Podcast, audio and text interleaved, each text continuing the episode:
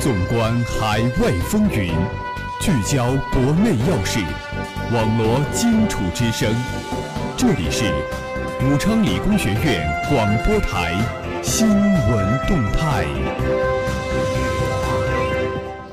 大家好，这里是武昌理工学院广播台，在每天中午为您准时带来的新闻动态栏目。我是主持人马旭莹，我是主持人卢维硕。今天是二零一六年三月十七日，历史上的今天。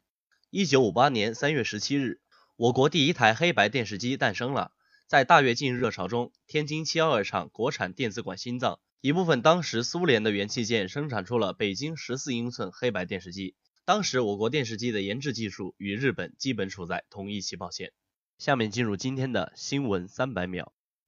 新闻三百秒，快速听世界。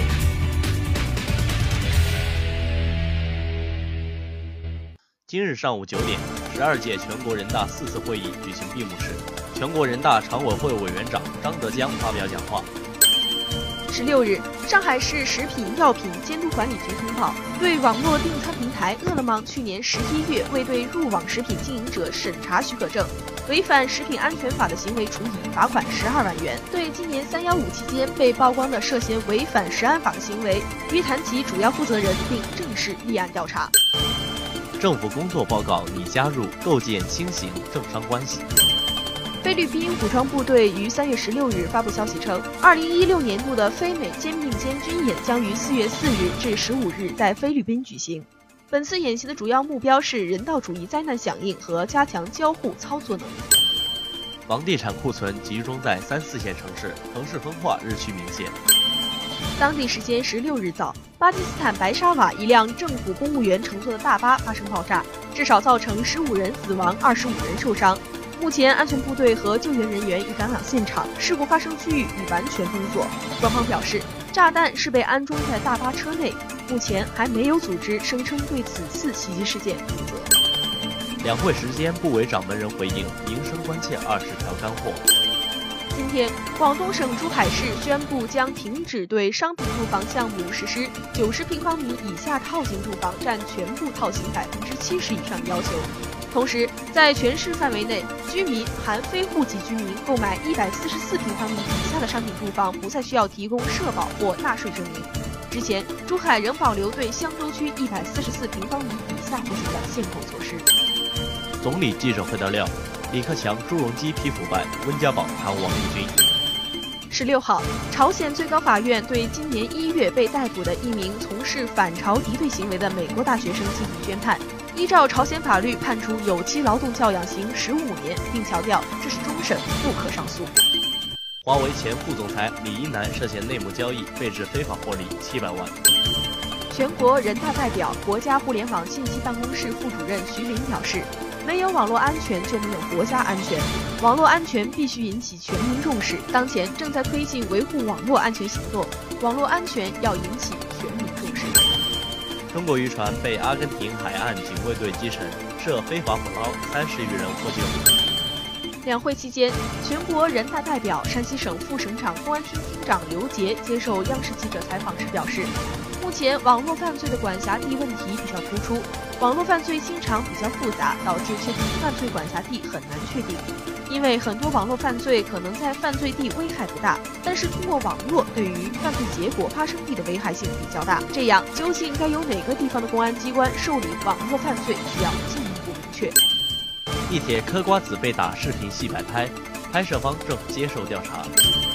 杭州乐园疑似被遗弃的男童小蘑菇的父亲徐某，迫于萧山警方压力，于三月十五日二十二点左右，在江西南昌向萧山警方派驻南昌的工作组投案自首。目前，萧山警方正将徐某连夜带回萧山做进一步调查。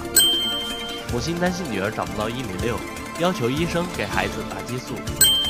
在今年的两会上，央视副行长潘功胜明确表示。首付贷属于违法金融业务，所有类似的金融业务要立即停止。对此，我们的记者进行调查，记者发现，现在一些房地产中介公司仍然在提供首付贷业务，只不过由台面上转到了地下。中超崛起，PK 日韩六战四胜二平，恒大不再是孤军奋战。据也门卫生部门表示，沙特阿拉伯领导的多国联军十五日对也门西北部哈杰省一个集市展开轰炸，造成至少六十七人死亡，五十五人受伤。热点聚焦，聚焦热点。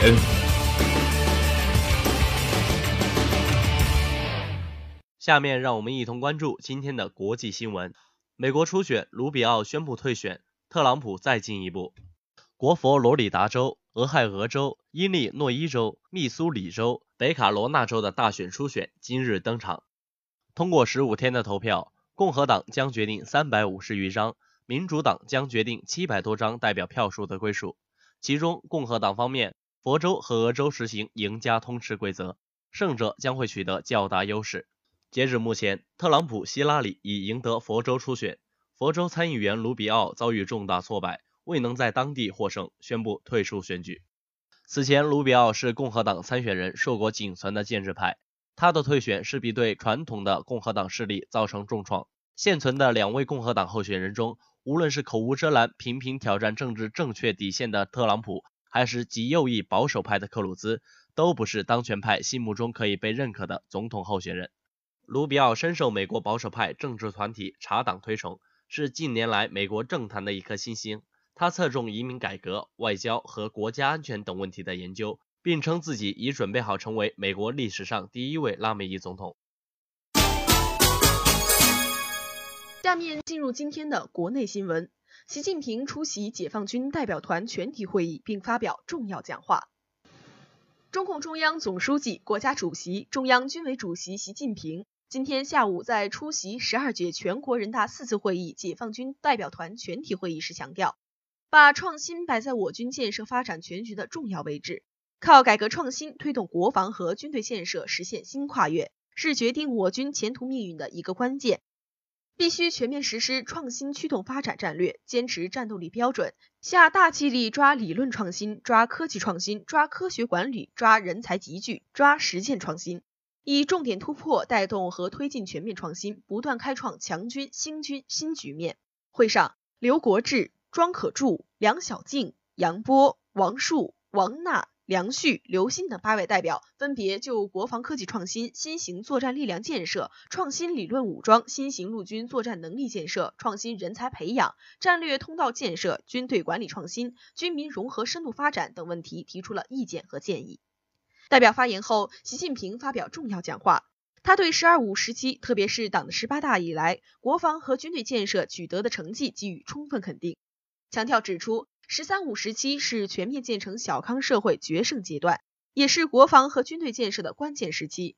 全军和武警部队要全面贯彻党的十八大和十八届三中、四中、五中全会精神，以邓小平理论、三个代表重要思想、科学发展观为指导，按照四个全面战略布局要求，深入贯彻新发展理念，以党在新形势下的强军目标为引领，贯彻新形势下军事战略方针，推进政治建军。改革强军，依法治军，加强军队建设和军事斗争准备，确保如期实现国防和军队现代化建设三步走发展战略第二步目标。会议结束时，习近平亲切接见来自基层部队和教学科研一线的部分军队人大代表，了解他们的学习工作情况，勉励他们立足本职岗位，结合工作实际，勇于实践，勇于创新，发挥示范带动作用，让创新创造在军营蔚然成风。中共中央政治局常委、中央军委副主席范长龙主持会议。中共中央政治局常委、中央军委副主席许其亮、中央军委委员常万全、房峰辉、张扬、赵克石、张又侠、吴胜利、马晓天、魏峰和参加会议。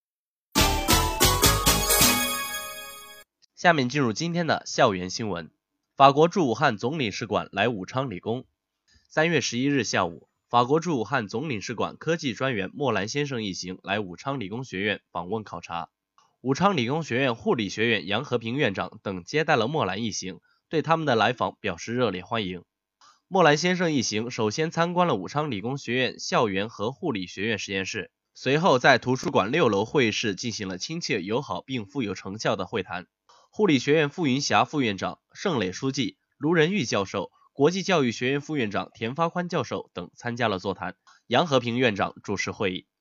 国际教育学院田院长介绍了学校国际交流情况，希望双方互相理解，加强联系。杨院长介绍了护理专业的师资、实验设施等，并希望能与法国在护理师资培训、科研项目等方面开展合作。莫莱先生表示会积极反馈信息，联系合作渠道，努力开展实质性合作，增进两国相互理解与交流。下面进入今天的校园新闻。武昌理工学院一班级考研过线率高达百分之九十。近日，二零一六年国家硕士研究生入学考试复试合格线公布。记者从武昌理工学院生命科学学院传来喜讯，该学院生物工程、制药工程、环境工程三个专业班级近六成学生参加了此次考试，复试过线率达到百分之八十四点三。尤为被师生们称道的该校生物工程幺二零幺班考研过线率更是高达百分之九十点五，被广大师生们称为考研学霸班。记者了解到。该校生命科学学院今年共有五十一名学生参加了二零一六年国家硕士研究生入学考试，其中生物工程专业共有二十一人参加考试，十九人过国家复试线，过线率高达百分之九十点五。该校制药工程专业共有二十一人参加考试，十八人过国家复试线，环境工程专业九人参加考试，五人过了国家复试线。不仅通过复试线人数较多，并且涌现出了一大批考取985、211等名校的学霸们。该学院素质导师朱润农高兴地说，在此次研究生考试中，不少学生分数超过了380分，远远超过复试合格线。该校生物工程1201班张瑞以378的高分进入暨南大学的复试，制药工程1201班郭晓明以390的高分进入中南民族大学药物化学系的复试。制药工程幺二零幺班的王曼以三百八十分进入华中科技大学的复试，环境工程幺二零幺班许弯弯进入中国地质大学的复试等等。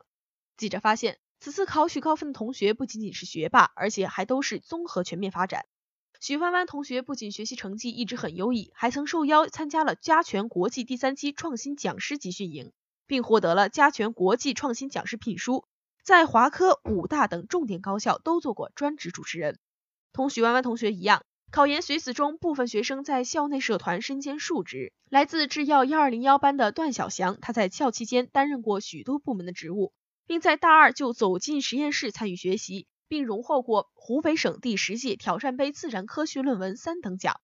这一批优秀考研学子不仅有着过硬的基础知识，更是有着实际操作能力。该校生命科学学院党总支常务副书记南小烈表示。生命科学学院一直致力于培养专业基础扎实、非专业素质过硬的学生。近年来，学生考研积极性高，考研通过率高，究其原因，离不开理工学子敢为拼搏的精神与老师的敬业奉献的品质。记者了解到，该学院从思想动员、专业指导、填报志愿、复试面试等方面全程跟踪指导，一直为考研学生们增添助力，这也为学院学生的发展提供了较好的环境。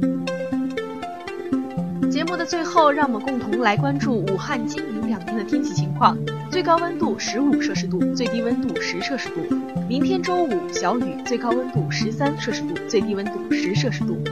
如果您想了解我们更多内容，请关注武昌理工学院官方微博、微信、QQ 互动群号是幺零八六二二六零六幺零八六二二六零五。以上就是本次新闻动态的全部内容。主持人鲁维硕、马旭莹，感谢您的收听，我们下期节目再见。